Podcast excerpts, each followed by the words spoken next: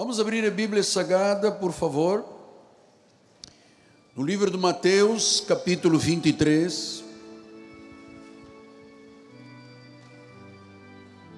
Versículos 23 e 24.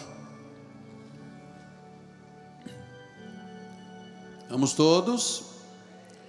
Eu gosto muito de dizer à igreja: quando você vier à igreja, traga sempre uma Bíblia, um caderno de anotações, uma caneta e, claro, a sua oferta de amor. Mas é muito importante você ir anotando aquelas coisas que Deus dá mais ênfase no seu coração. Está muito bom. Habitue-se a trazer sempre a sua agenda. Diz assim a palavra do Pai: Ai de vós, escribas e fariseus, hipócritas, porque dais o dízimo do hortelã, do endre e do cominho e tendes negligenciado os preceitos mais importantes da lei, a justiça, a misericórdia e a fé. Devias fazer, porém, devias, porém, fazer estas coisas sem omitir aquelas. Guias cegos que coais o mosquito e engolis o camelo. Vamos ouvir o Espírito falar por revelação sobre este tema o legalismo e a loucura do fariseísmo. Oremos, ó Pai.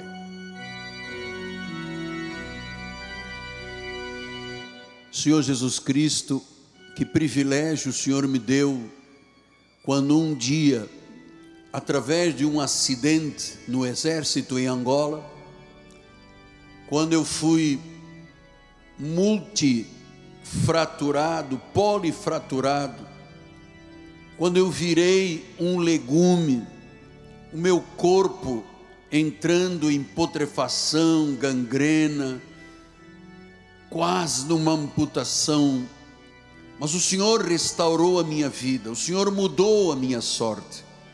E o Senhor me chamou para que eu o reproduzisse através da pregação. É um chamado santo. O Senhor me deu as credenciais de um apóstolo. Por vezes, eu me sinto menor dos apóstolos e sequer sou digno de ser chamado de apóstolo, mas assim decidiste por tua soberania, aqui estou, privilegiado na minha função que me dá a maior alegria da vida, a maior felicidade da vida, que é pregar a palavra, ensinar a igreja e cuidar das tuas ovelhas. Usa, Senhor, usa as minhas cordas vocais, a minha mente, o meu coração para que esta palavra tão sensível chegue aos intentos do coração do teu povo e gere uma grande reforma de vida, um novo nascimento em nome de Jesus e a igreja diga amém, amém e amém. Muito obrigado, meu profeta. Meus amados irmãos, minha família espiritual, eleitos de Deus, pedras que vivem, escolhidos e separados antes de terem corpo de carne, pela soberania e a prognoses, a determinação de Deus antes dos tempos eternos. É assim que começa o teu chamado, meu filhinho, minha filhinha amada. Os fariseus eram uma seita que aplicava a forma mais severa da lei judaica. Eles tinham uma vida espiritual cheia de cerimônias religiosas, tradições muito exigentes, ritos, obras da carne, sacrifícios, tudo isto eram parte de, das cerimônias da lei de Moisés que tinham um ritualismo simbólico, um formalismo. Eles queriam demonstrar de forma externa a sua piedade. Os fariseus costumavam orar em pé nas sinagogas, nas esquinas. Diz a palavra do Senhor, tudo para serem vistos pelos homens.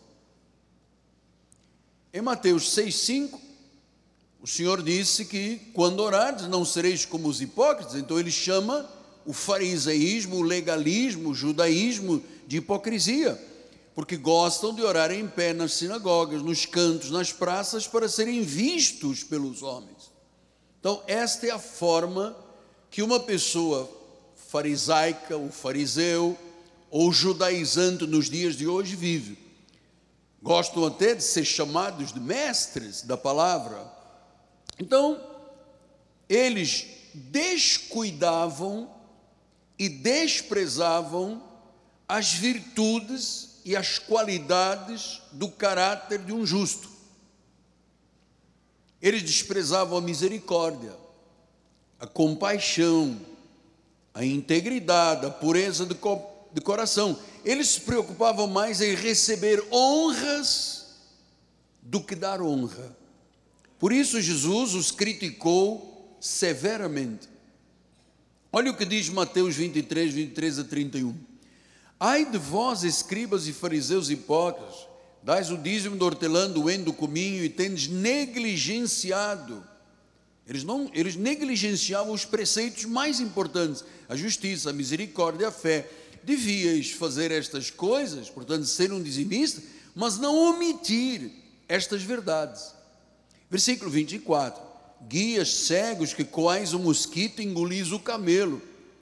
Ai de vós, escribas, fariseus hipócritas, porque limpais o exterior do copo e do prato, mas estes por dentro estão cheios de rapina e de intemperança. Fariseu cego, limpa primeiro o interior do copo, para que também o seu exterior fique limpo. Ai de vós, escribas e fariseus hipócritas, sois semelhantes aos sepulcros caiados que por fora se mostram belos, mas interiormente, interiormente estão cheios de ossos, de mortes, de toda a imundície. Assim também vós exteriormente pareceis justos aos homens, mas por dentro estáis cheios de hipocrisia e de iniquidade. Aí de vós, escribas e fariseus hipócritas, porque edificais sepulcros dos profetas, adornais os túmulos dos justos, e dizeis: se tivéssemos vivido nos dias dos nossos pais, não teríamos sido seus cúmplices no sangue dos profetas.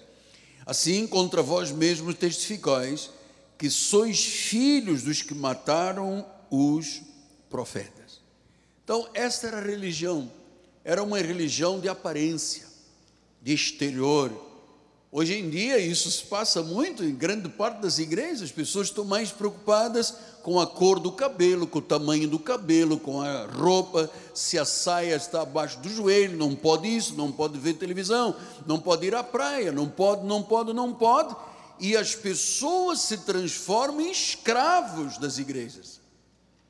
Cuidam do exterior, mas o interior, disse o Senhor Jesus, é cheio de podridão. Então, por isso eles eram tão agressivos eles eram ambiciosos, eles eram arrogantes, eles eram orgulhosos, eles eram desrespeitadores. Dizem Lucas 18, 9, propôs também esta parábola a alguns que confiavam em si mesmos por se considerarem justos e desprezavam os outros. Você está vendo aqui um perfil do que é um legalista? Eu subi no monte, fiquei quatro noites sem dormir, eu fiquei de jejum 15 dias, eu, eu, porque as pessoas que não têm o conhecimento da graça de Deus, elas se acham justas e desprezam os outros. Se você for em algumas denominações, e se for um dia de ceia, não te é permitido tomar a ceia, porque você não é considerado irmão, porque não é da denominação. Então, meus amados, eles não estavam com a sua vida centrada em Deus. E esta é a minha missão: é trazer você para a igreja cristocêntrica, ou seja, o centro da nossa igreja, o governo da nossa igreja, a autoridade da nossa igreja é Jesus. Este é o ministério que está submetido à palavra. Nós jamais desprezaríamos alguém por nos acharmos justos.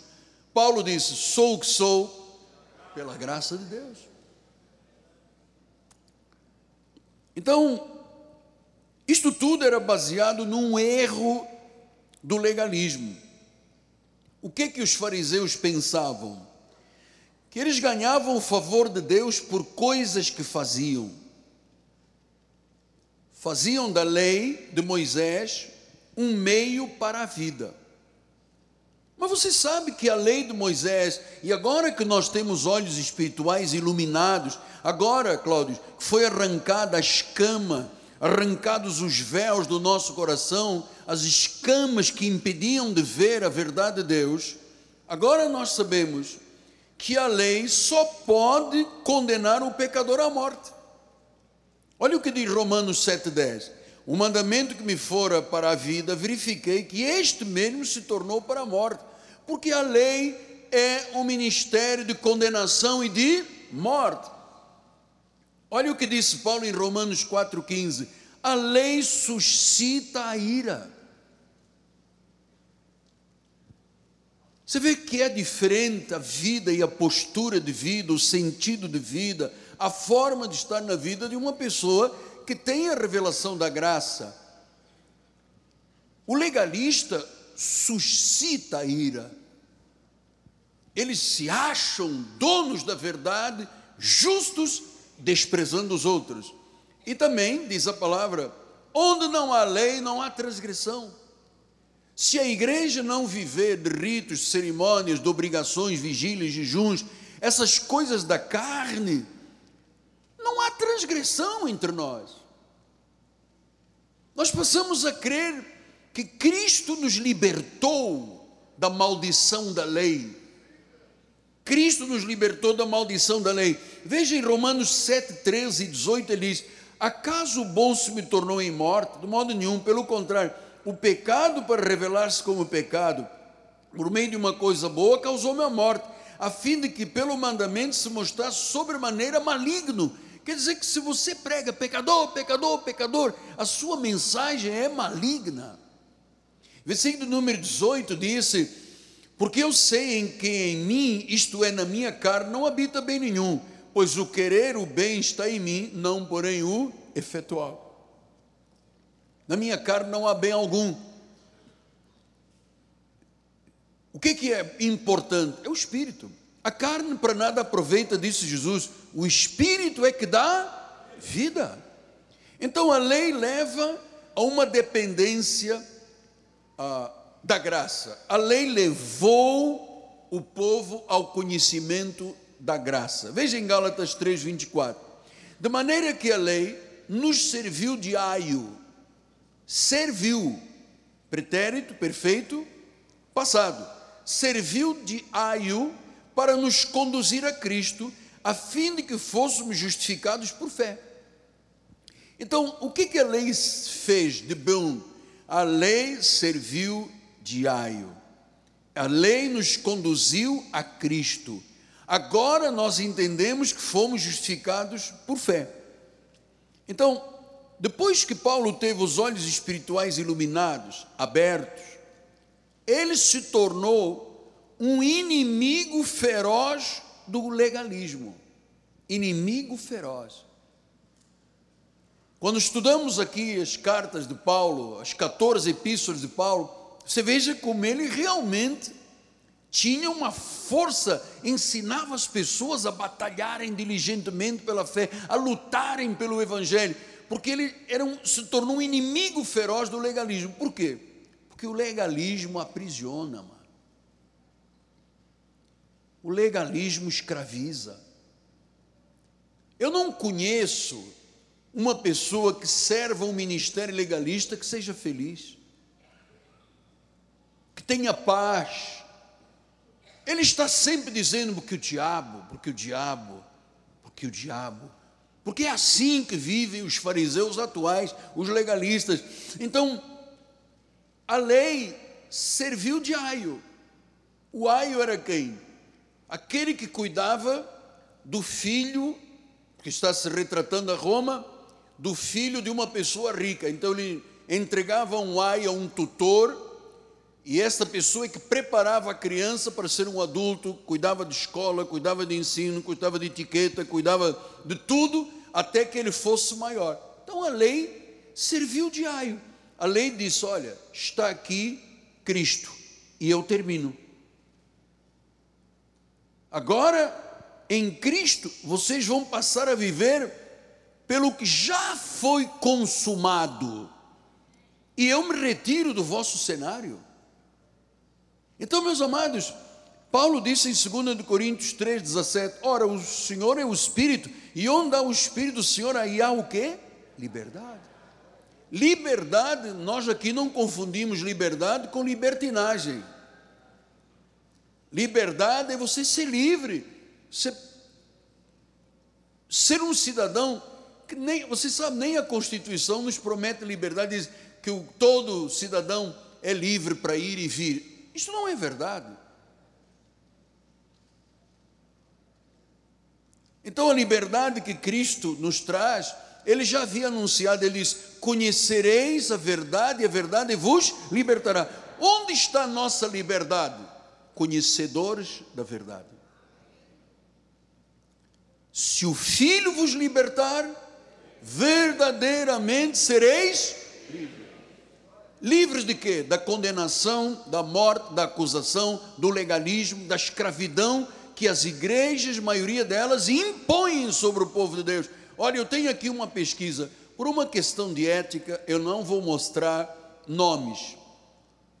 Mas temos aqui uma pesquisa, as pessoas que vêm ao nosso encontro, ou pelas mídias, ou presencial, grande parte delas vem de uma denominação que é escravagista.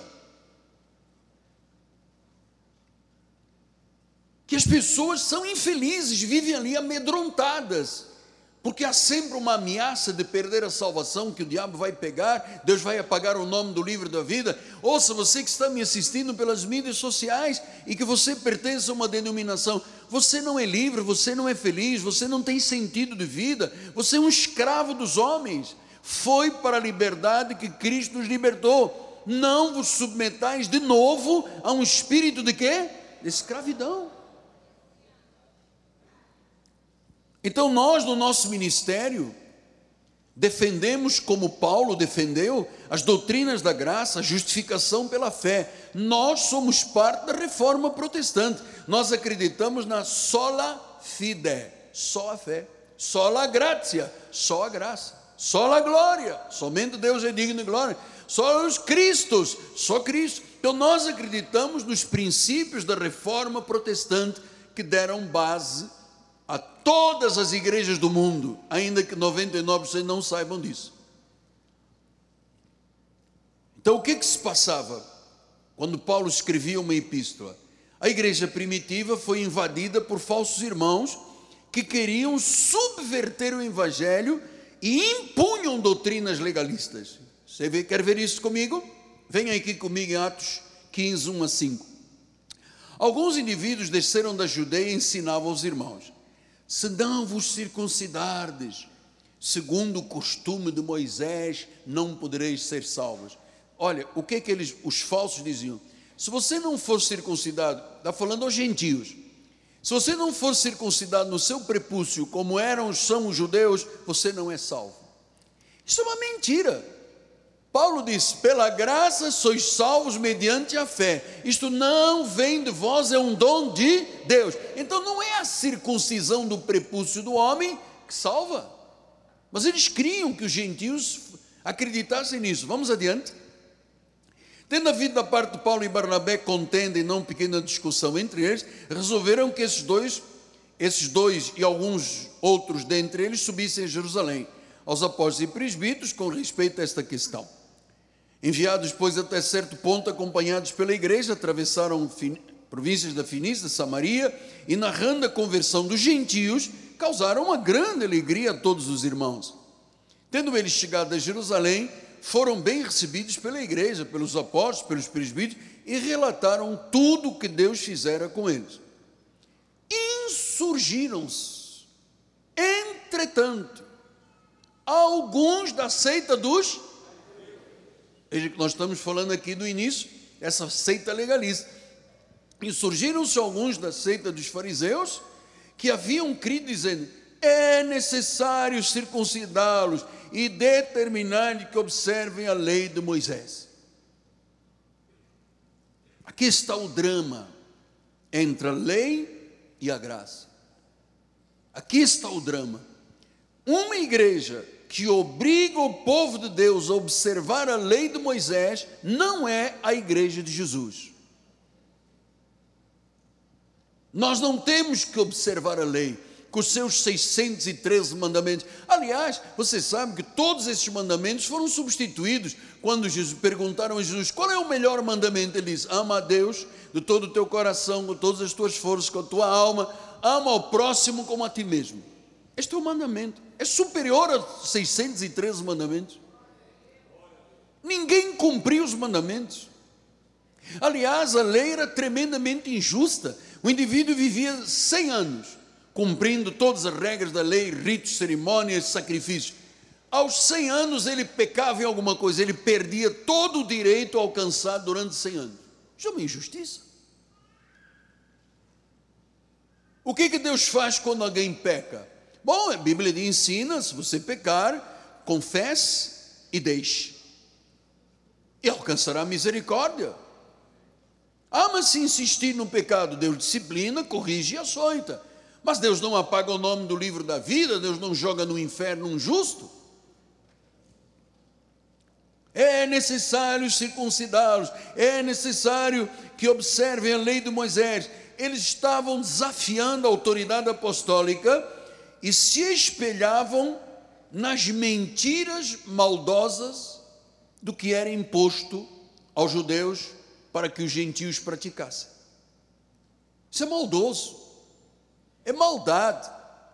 Pegaram um casal que chega a uma igreja com problemas, dificuldades e começa, não pode cortar o cabelo, não pode ir à praia, não pode raspar a perna, não pode, não pode, não pode, e às tantas o casal se torna adversário. Eu recebi muitos aqui no meu gabinete pastoral. Tem pastores que determinam quando é que o casal pode ou não pode ter vida conjugal.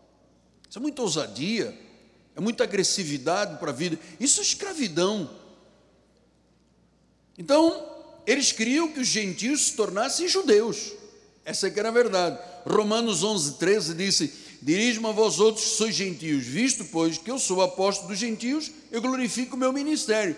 Portanto, o apostolado de Paulo teve três missões: entre os reis, entre os judeus e entre os gentios. Ele fez coisas que ele reconheceu ele disse: Olha só, fiz-me fraco para ganhar os fracos, eu até me, servir, me tornaria anátema para ganhar os meus patrícios. Circuncidou Timóteo, raspou a cabeça, pagou votos. Mas um dia o Espírito Santo disse: Paulo, eu não te chamei para ser judeus, eu te chamei para ir aos gentios pregar a graça. E ele disse: Eu vou para os gentios, eu honro o meu ministério e o meu chamado. Então, em Atos 15 ele disse: sem os costumes de Moisés não podem ser salvos. Então as igrejas se agarram a isto e dizem: não, nós temos que seguir os costumes, senão não podem ser salvos. Porque não conhecem o que Deus disse na graça. Pela graça sois salvos mediante a fé, isto não vem vós, é um dom de Deus. Então os falsos queriam que os gentios se circuncidassem, guardassem toda a lei. Por isso, Paulo expôs e se opôs a toda a doutrina legalista. E com as vénias que eu sempre apresento à igreja, não que eu me compare com Paulo, longe de mim, eu sou o menor, eu não sou digno de ser chamado de apóstolo, mas eu também exponho e me oponho à doutrina legalista, que faz tão mal. Faz tão mal escraviza, faz a pessoa infeliz. Ela está sempre na iminência de perder a salvação, como se no céu existisse um quadro com os nomes e um anjo para apagar ou escrever. Então Jesus diz: Oh, aquele homem ali, apaga o nome. Aí vai o anjo lá com uma borracha e apaga. Ele vem na quarta-feira, chora na igreja, escreve outra vez. Você não acha isso uma loucura? Isso é um imponderável. Irmãos, nós não vivemos no imponderável. Será que. Conversava uma vez com um cirurgião e ele me dizia, um cirurgião plástico muito famoso, e ele me dizia: Apóstolo, eu, quando vou operar um paciente, eu sempre vivo no imponderável, eu não sei o que eu vou encontrar lá dentro. A pessoa às vezes me esconde que fuma, que não fuma, e depois fuma, e depois não cicatriza. É o imponderável. Mas a vida espiritual não vive de imponderável. Será que isto vai funcionar? Esta promessa se cumpre? O milagre é uma realidade? Ser dizimista traz bênção? Isto não é o imponderável. Jesus disse: Errais, não conhecendo as Escrituras e o poder de Deus. Esse é o grande erro dos evangelhos. Como é que Paulo se opôs? Veja o que ele diz em Gálatas 1, 8, 9 os senhores já me ouviram ler estes versículos um milhão de vezes. Hoje vou ler um milhão e um. Mas ainda que nós, está falando dos apóstolos, ou mesmo um anjo, pastor, o que é um apóstolo? Um apóstolo é um enviado de Deus, apóstolon, a palavra grega, enviado de Deus, aquele que prega boas novas, aquele que tem autoridade e as credenciais para abrir igreja. Isso é um apóstolo. Então ele diz: se vier um de nós, um apóstolo, ou mesmo um anjo vindo do céu, agora ouça, vos prega o evangelho que vá além do que temos pregado, ou seja, a graça nas epístolas, as 14 epístolas, seja o quê? Então, quando você está no lugar em que se prega a lei, você vive debaixo de condenação, de anátema. Versículo 9. Assim como já dissemos, agora repito, se alguém prega um evangelho que vai além daquele que receber, seja anátema. Duas vezes Paulo está dizendo: está debaixo de condenação, está debaixo de pena de Deus, está debaixo de maldição. Eu, quando li a primeira vez isto, eu disse: nunca mais eu viverei um segundo segundo Moisés. Nunca mais. Amados, eu construí esta cidade toda, os prédios aqui à volta, tudo isso, sem um gemido, um choro, um lamento, nada. Foi fé, fé, fé. Acreditei, acreditei. Sem fé é impossível agradar a Deus. É preciso que a pessoa que crê, que se aproxima, creia que Ele existe, é o galardador daqueles que o buscam. Então, em Gálatas 5, 1 e 2, diz assim a palavra do Senhor: Para a liberdade foi que Cristo vos libertou, permanecei firmes ele está dizendo à igreja: não se submeta de novo a um jugo de escravidão, não aceita o legalismo, não aceita a imposição de falsos mestres, que querem. Eu, eu, eu fico muito impressionado, que eu tenho, não vou dizer medo, porque medo é uma expressão negativa, mas eu tenho muito temor a Deus. Eu venho aqui, amados, vocês não imaginem, talvez vocês não imaginam, não podem imaginar como é a minha vida com, com essa descida da escada para vir para o altar, eu temo, tremo, eh, choro às vezes aqui no altar, é uma angústia de dizer, Senhor, eu não quero tocar na glória de Deus, eu não posso tocar na glória de Deus, eu não posso trazer nenhuma virtude humana para a questão espiritual. A igreja dele, foi ele comprou com seu sangue, ele apenas me deu autoridade dizer assim: eu te constituo pastor e bispo para cuidar das minhas ovelhas que eu comprei com meu sangue. As minhas. Foi para a liberdade. Versículo número 2. Eu, Paulo, vos digo que se vos deixar de circuncidar, se você, homem, se deixar circuncidar, bom, eu tenho, sou pastor há 44 anos, nunca ninguém me pediu para eu circuncidar. Nunca. Mas se você se deixar circuncidar, eu vou, com a permissão do Espírito do Senhor, eu vou dizer: se você começar a jejuar, a vigiliar, a sacrificar, a acreditar nesse movimento especulativo da lei, Cristo nada te aproveitará. Não serve para nada. A morte de Cristo é vã. Não serve para nada. 18. Mas se sois guiados pelo Espírito, não estáis sobre a lei. Pastor, mas por que não se ensina isso ao povo de Deus? Porque há pessoas, líderes, que são, eles desejam o poder, eles anelam ser o rei da cocada preta da igreja, eles se postulam com uma posição como se Deus estivesse sentado num canto e o líder que faz, que diz, amado, nós que somos guiados pelo Espírito, somos tementes, amado, não estamos debaixo da lei. Romanos 6,14 diz isso, olha lá, porque o pecado não terá domínio sobre vós. Vocês não estão debaixo da lei, vocês estão debaixo da graça. Deus não te vê como pecador, Ele te justificou pela fé. Você já me ouviu dizer isto aqui várias vezes? Justificar significa dikaio, do grego original koiné, dikaio, ou seja, Deus deu uma sentença de absolvição. Ele disse: Miguel, você está livre, e livre uma vez, livre para sempre. Eu te selo para o dia da redenção. Você tem a unção que permanece na sua vida. Você é meu filho para sempre. Das minhas mãos, ninguém te arrebatará. Ninguém. Ninguém quer dizer o quê? Ninguém. Agora, é muito importante nós sabermos: o salvo, o eleito, o escolhido, o predestinado, tem uma ordem moral de viver. Há regras bíblicas que nos governam.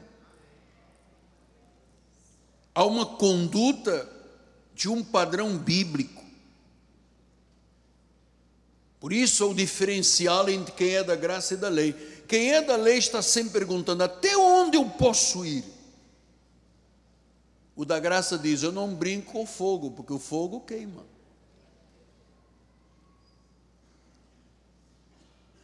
Então nós não aceitamos viver libertino nem libertários. Vivemos de boas obras, disse Tito 3,8. Fiel é a palavra e quero no tocante a estas coisas, faças afirmação confiadamente para os que têm crido em Deus, sejam solícitos na prática de boas obras. Estas coisas são excelentes e proveitosas aos homens. Então nós somos pessoas que vivem de boas obras, uma vida excelente. Diga isso sem medo. Diga, eu tenho uma vida excelente. Hebreus 10, 24 diz: Consideremos uns aos outros para nos estimularmos ao amor e às boas obras. Isto é pura graça. Por isso, o povo do nosso ministério, das nossas igrejas, são um povo correto, fazem a coisa certa. Então, nós entendemos que o legalismo judaizante é obsessivo, é insuportável. Estar perto de uma pessoa que não conhece a graça é insuportável, porque eles se tornam, elas se tornam pessoas obsessivas. O diabo. O senhor não está vendo ali. Mas irmã, aquilo é a tua sombra. Não, aquilo é o diabo. Pastor, eu ia muito bem, o demônio colocou uma casca de banana, eu escorreguei, o diabo. Então, fazem do diabo onipotente, onisciente e onipresente. O único que é onipresente, onisciente e onipotente é Jesus. Ele está aqui, ele está em todas as igrejas à volta do mundo onde ele é exaltado e glorificado. O diabo não tem onisciência, onipotência e onipresença, Paulo. Não coloca o diabo à altura de Jesus. Quando o diabo tentou Jesus no deserto, Jesus disse: Está escrito arreda-te de mim. Diz que os anjos vieram e o serviram. Ele não ficou lá tentando negociar com o diabo quando ele diz: ajoelha, eu te darei tudo. Olha, faça, faça essas, essas pedras se transformarem em pão. Jesus não sentou e disse: vamos negociar. Não tem negócio com o diabo. Nós somos de Deus. Nós temos um Senhor, nós temos um Salvador, nós temos um Redentor, nós temos aquele que é Rei de Reis, Senhor de Senhores, o soberano. Ele é Senhor.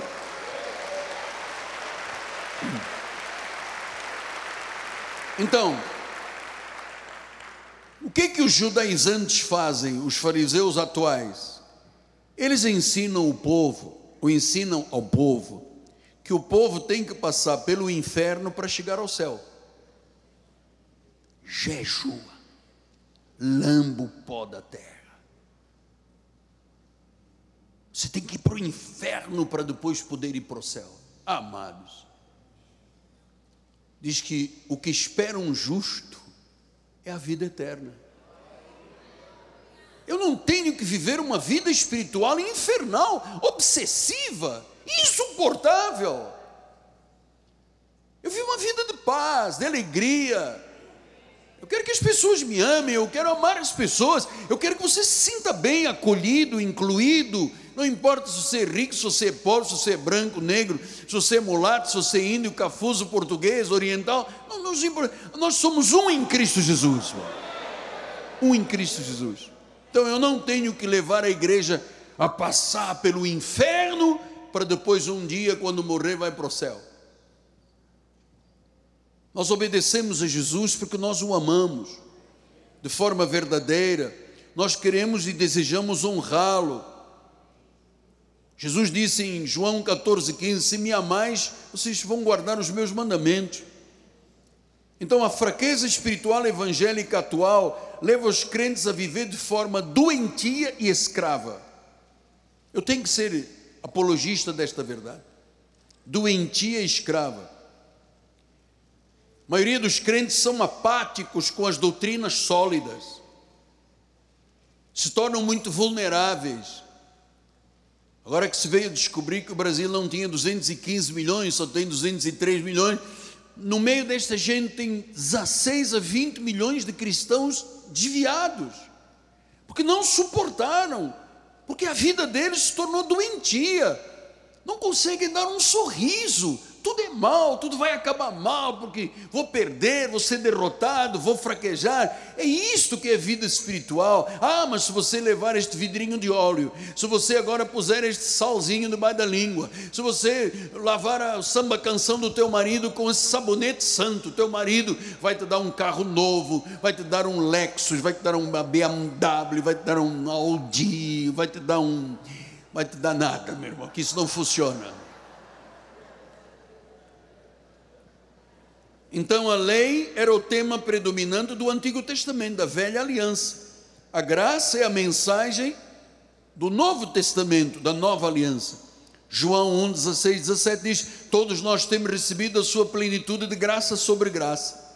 Porque a lei foi dada por intermédio de Moisés. A graça e a verdade, diga a graça e a verdade Diga outra vez que eu quero ouvir. A graça e a verdade vieram por meio de Jesus. Portanto, se você quer conhecer a verdade, é a graça. A graça te leva à verdade. A lei é Moisés. A lei é ministério de condenação e morte. A lei condena o pecador. A lei chama culpado o pecador. A graça concede perdão ao que crê. A lei diz: o salário do pecado é a morte. A graça de Deus diz em Romanos 6, 23 o salário do pecado é a morte, mas o dom gratuito de Deus é a vida eterna em Cristo Jesus. Você percebe a diferença entre a lei e a graça? Então o Evangelho não é um apelo para que o pecador se salve por si mesmo, por si próprio. O pecador não pode fazer algo para ser salvo. Temos que acreditar na cruz, na obra da cruz. E hoje, daqui a pouco, nós vamos celebrar a ceia e vamos trazer à memória a obra da cruz. Gálatas 5,11 disse, Gálatas 5,11. Tem, bispo? Aqui na página 4. Eu vou esperar um pouquinho porque é importante. Gálatas 5,11. Senão eu abro na minha Bíblia. Estamos com o tempo muito apertado. Gálatas 5,11. Esta Bíblia é nova, toda coladinha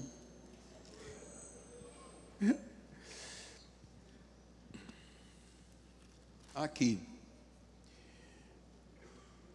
Eu, porém, irmãos, se ainda prega a circuncisão, por continuo sendo perseguido, logo está desfeito o escândalo da cruz. Obrigado, bispo. Ou seja, se o pregador pregar circuncisão, pregar judaísmo, pregar fariseísmo, está desfeito o escândalo da cruz.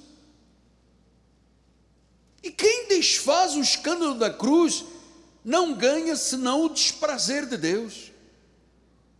Se nós procurarmos remover o escândalo da cruz da vida cristã, a morte, a ressurreição, o sacrifício de Jesus Cristo, amado, para nada serve.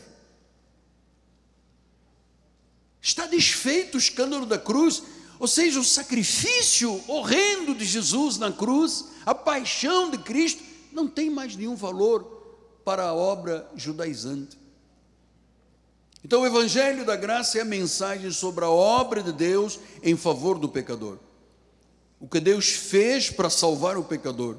A forma como Deus justifica pela fé. Então, quando Deus iluminou os olhos do nosso coração, nós deixamos o espírito religioso mosaico e passamos a viver daquilo que foi consumado. Eu vivo do que foi consumado. Eu não vivo do Moisés, eu vivo do futuro, do que foi consumado, a minha vida para frente. Eu não ando aprisionado ao meu passado, à lei, onde eu vivi na igreja que eu comecei em Portugal. Por isso, Paulo disse que o Evangelho são boas novas, é uma mensagem de libertação da maldição e da condenação. Olha o que diz Romanos 8, 1 e 2. Agora, pois já nenhuma, nenhuma, diga nenhuma, nenhuma condenação há aos que estão em Cristo. Não adianta vir me ameaçar que eu vou perder a salvação. Não adianta ameaçar a igreja que Deus apaga o nome do livro da vida. Nenhuma condenação há para os que estão em Cristo Jesus. Por quê? Porque a lei do Espírito da vida em Cristo, a graça, te livrou da lei do pecado e da morte. A lei diz que livrou. Diga, eu sou livre da lei do pecado e da morte, porque a lei do Espírito da vida em Cristo está em mim. Isto é solidez, isto é verdade. É isso que Deus quer que a sua igreja viva. Viva da sã doutrina. 1 Timóteo 6, 3 assim: Se alguém ensina outra doutrina e não concorda com as sãs palavras do nosso Senhor Jesus Cristo e com o ensino segundo a piedade, a graça, é eusébia, a palavra grega. Se a pessoa é contra, é enfatuado, nada entende, tem mania por questões e contendas de palavra, que nascem invejas, provocações, difamações, suspeitas malignas, altercações sem fim por homens cuja mente é pervertida e são privados da verdade, supondo que a Eusébia, a piedade, a graça é fonte do lucro. Você viu? Você percebeu a descrição de Paulo para quem não entende a graça? É muito triste. Então, a sã doutrina. Quem não concorda com a sã doutrina? Homens cuja mente é pervertida e privados da verdade. Você imagina uma pessoa ser pastoreada ou conduzida por uma pessoa que tem a mente pervertida e não conhece a verdade? Não há liberdade na igreja, não há felicidade, não há alegria, não há desejo de vir ao culto, não há desejo de cantar, louvar então a justiça de Cristo nos foi imputada. Nós temos o desejo de ser como Cristo. Diga, eu tenho o desejo de ser como Cristo foi. Nós damos frutos de uma fé genuína. Por isso Jesus disse em Mateus 7: Acautelai-vos dos falsos profetas que se apresentam disfarçados de ovelhas, mas por dentro. Lembra que os fariseus lavavam o prato e o copo, mas por dentro. O problema não é o por fora. Por fora dá para disfarçar. Se eu fizer, botar a Bíblia aqui, inclinar a cabeça e fizer boquinha de peixe, olho do morto, você pensa, ele é crente. Mas eu não faço olho do morto, nem boquinha de peixe. Quem está em lábio grosso não sou eu é a bispa. Cautelais, eles se apresentam disfarçados, os fariseus, como ovelhas, mas dentro são lobos devoradores. Pelos seus frutos conhecereis. Colhem-se porventura uvas dos espinheiros ou figos dos abrolhos? Assim toda árvore boa produz bons frutos, porém a árvore má produz maus frutos. Não pode a árvore boa produzir frutos maus nem a árvore má produzir frutos bons. Toda árvore que não produz bom fruto é cortada e lançada ao fogo. Versículo 20: Assim, pois, pelos frutos conhecereis. E como é que se conhece a vida da graça de Deus? Pelos frutos. Ele é misericordioso, perdoador, amigo, companheiro, aquele homem que assuma a sua posição sacerdote da casa, provedor, que ama sua esposa, é capaz de dar a sua vida pela esposa como Cristo deu pela igreja, é aquela esposa submissa, que faz bem ao marido todos os dias, que é uma mãe bondosa e trabalhadora, o homem que é o sacerdote provedor, batalhador, guerreiro, que não se envolve com o mundo, não aceita questões do mundo, não se envolve com o pecado, não aceita compartilhar e conviver com pecadores, prega ao pecador, mas não vive no mundo do pecador. Pelos frutos se conhece. Eu vou te dizer, como diz o carioca, cara, eu vou te dizer, graças a Deus pela igreja Cristo vive e pelas pessoas desse ministério, nós somos muitos, somos 15 mil membros aqui na igreja, com ficha de membro, e aqueles que chegarão hoje, amado, graças a Deus, somos uma igreja livre, somos um povo feliz, somos realizados, somos autênticos, somos verdadeiros. Que é isso, gente? É isso que nós somos. Um povo que tem o rosto de Jesus. Aleluia. Aleluia.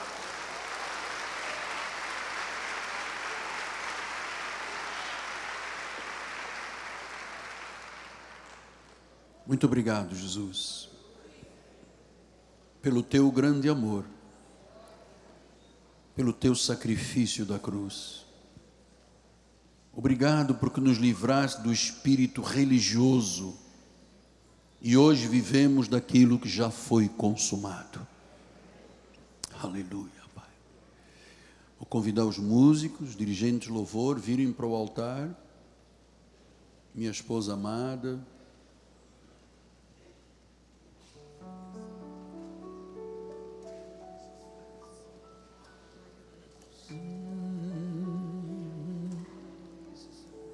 Quão espinhosa coroa, aleluia.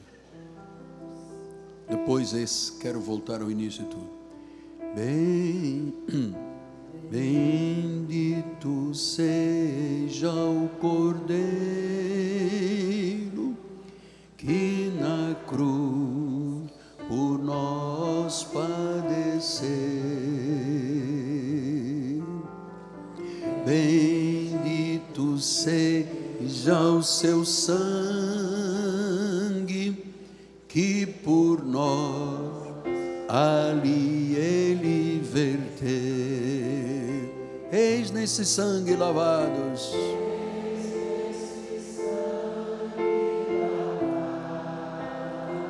Com roupas que tão alvas são.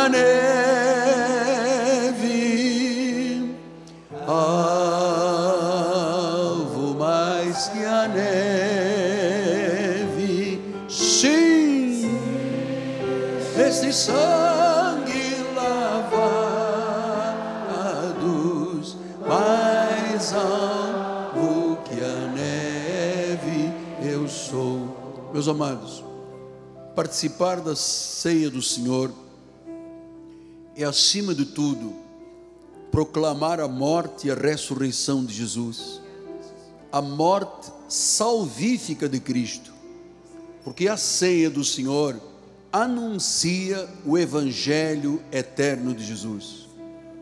Claro que participar da ceia também carrega exigências do Evangelho. Paulo, quando escreveu aos Coríntios, ele disse: Quem comer e beber do cálice indignamente será réu do corpo e do sangue de Jesus. Ele disse: Examine-se o homem a si mesmo e veja se realmente está na fé. Não coma nem beba sem discernir o corpo de Cristo sem viver em conexão amorosa com Cristo e com o próximo. É aí que nós deixamos de beber juízo, pelo contrário, nós vamos reivindicar os benefícios da ceia, porque temos paz com Deus, temos paz com todos. Eu não tenho nada para perdoar absolutamente a ninguém, porque eu não guardo nada no meu coração. Pastor, mas já lhe fizeram muito mal? Muito. O senhor de noite não fica sem dormir? Não. Eu entreguei tudo para Deus. Eu não quero comer e beber condenação. Eu quero os benefícios desta celebração, a ceia do Senhor, que é a comunhão dos crentes. É um momento puro sagrado e de grandes benefícios. Paulo disse: Olha, há muitos fracos e doentes, e há não poucos os que dormem, porque participaram da ceia em pecado. Então a ceia do Senhor não é para excluir ninguém, não é para dizer, ah, eu não vou participar da ceia porque eu tenho um pecado. Não. A ceia do Senhor é um momento de reflexão. Você sabe quem guarda o pecado e pratica, nunca prosperará, adoece. Mas quem confessa e deixa, alcança misericórdia. Por isso a ceia não é uma balança para ver quem está mal ou bem, é um momento de reflexão para que a ceia, que é uma ordenança de Jesus, traga a renovação da aliança e os benefícios da ceia, a cura, o milagre, em nome de Jesus. Amém? Quão espinhosa coroa. Digam comigo os meus dirigentes.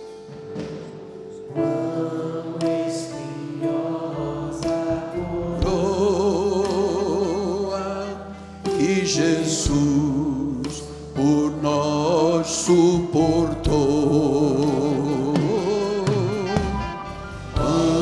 Quão profundas as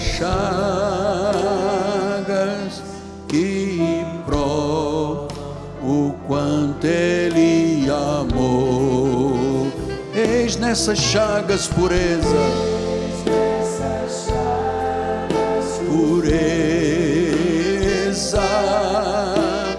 para o maior pecador. Os que mais alto que a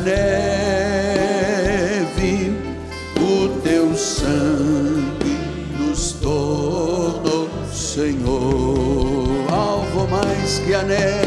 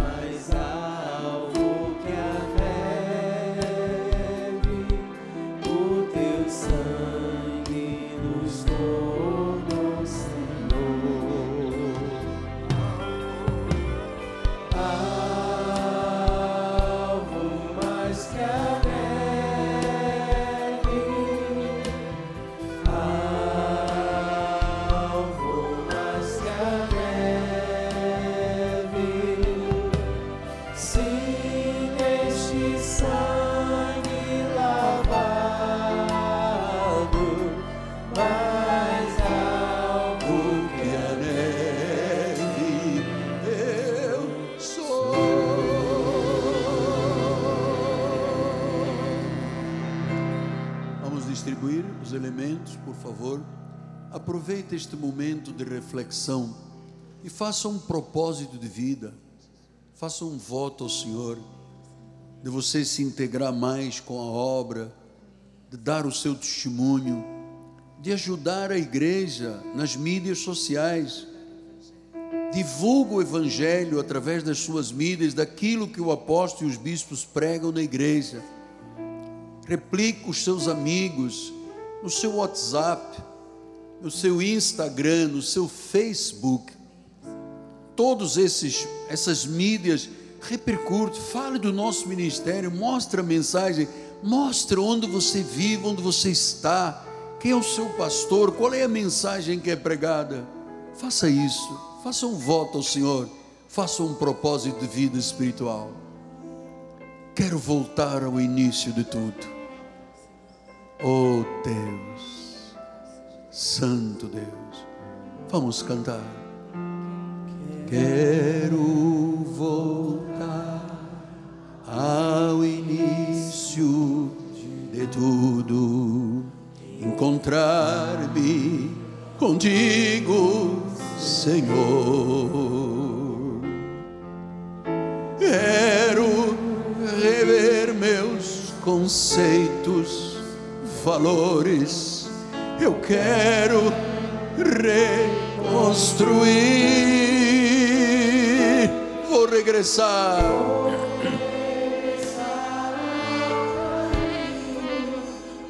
Ver as primeiras obras, Senhor.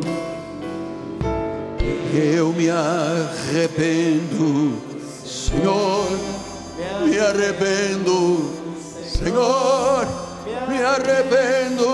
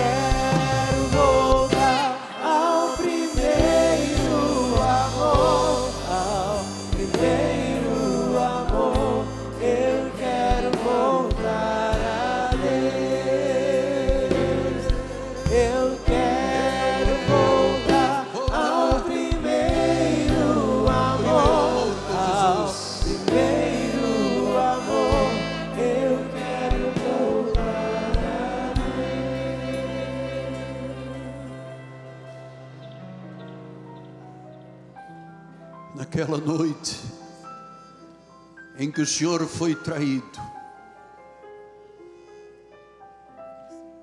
numa simples residência com os apóstolos, era a última ceia.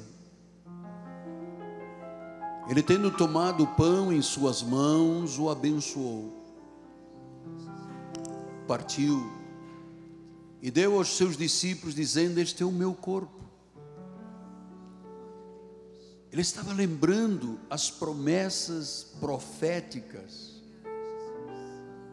de que através do corpo das chagas, o milagre da cura aconteceria. São os benefícios. São os benefícios desta ordenança de Jesus. Ele ensinou Paulo, ele disse a Paulo: Olha, ensina e instrui com aquilo que eu te ensino. Diga, igreja, para acreditar nesta verdade que eu já tomei sobre mim o castigo, a dor, o pecado, a condenação, a enfermidade, a doença, eu já encravei na cruz do Calvário, para que vós, mortos aos pecados, vivam para a justiça, por minhas chagas já fostes sarados. Comamos todos, e que os benefícios deste corpo e deste sacrifício se manifestem agora em nome de Jesus.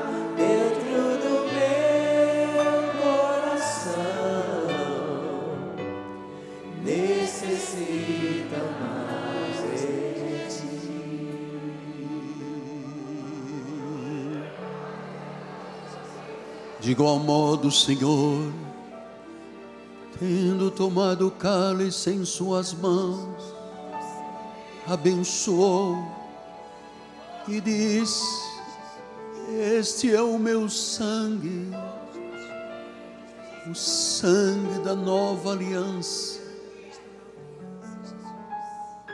o sangue da nova aliança, o sangue que nos lavou nos justificou, nos purificou. Não mais sangue de animais do velho pacto, não mais o cálice de ervas amargas como Moisés, não mais os sacrifícios humanos, mas o sacrifício dos sacrifícios. O cordeiro que foi levado à cruz foi imolado pelos nossos pecados, tomou sobre si o pecado, encravou naquela cruz.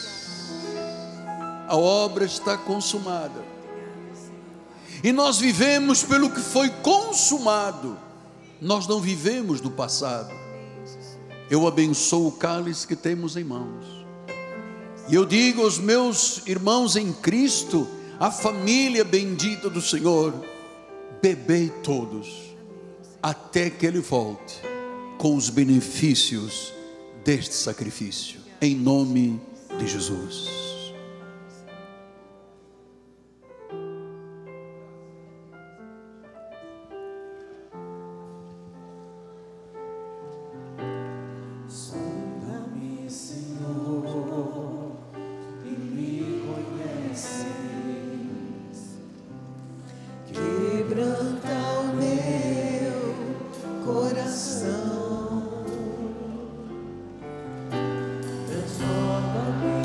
Cálice você pode deixar aí na cadeira, ou se quiser levar de recordação. Vamos ficar de pé descartável.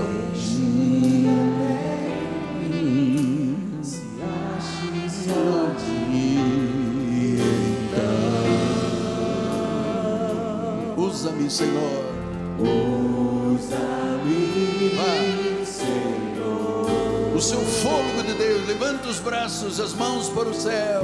Usa-me como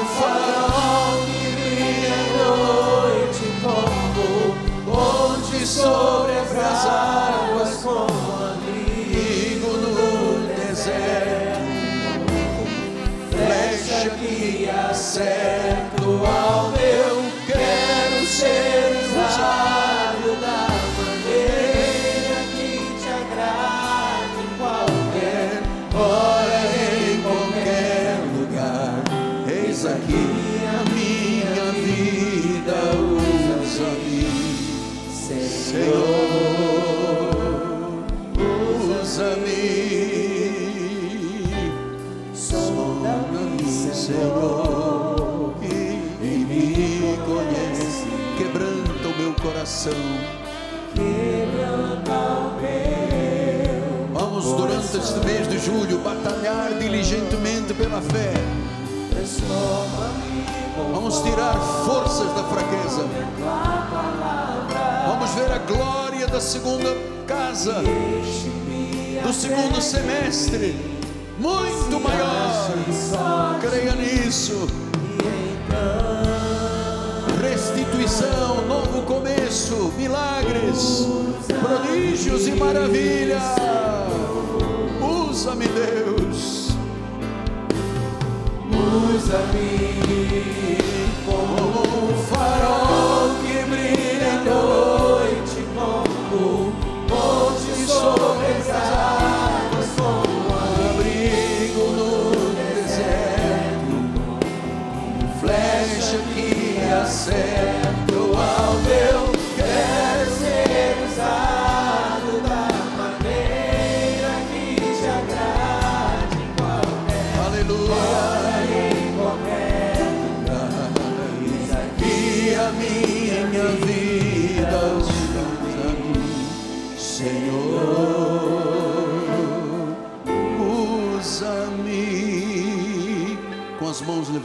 levantadas para os céus.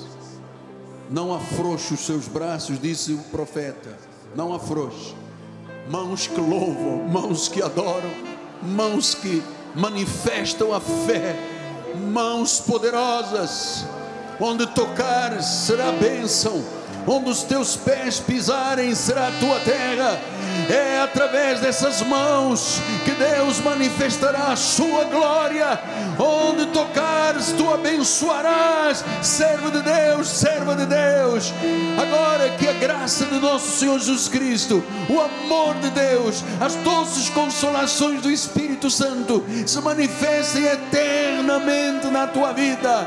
E o povo que crê, o povo que não vai afrouxar as mãos, o povo que não deixará de guerrear a batalha da fé, diga: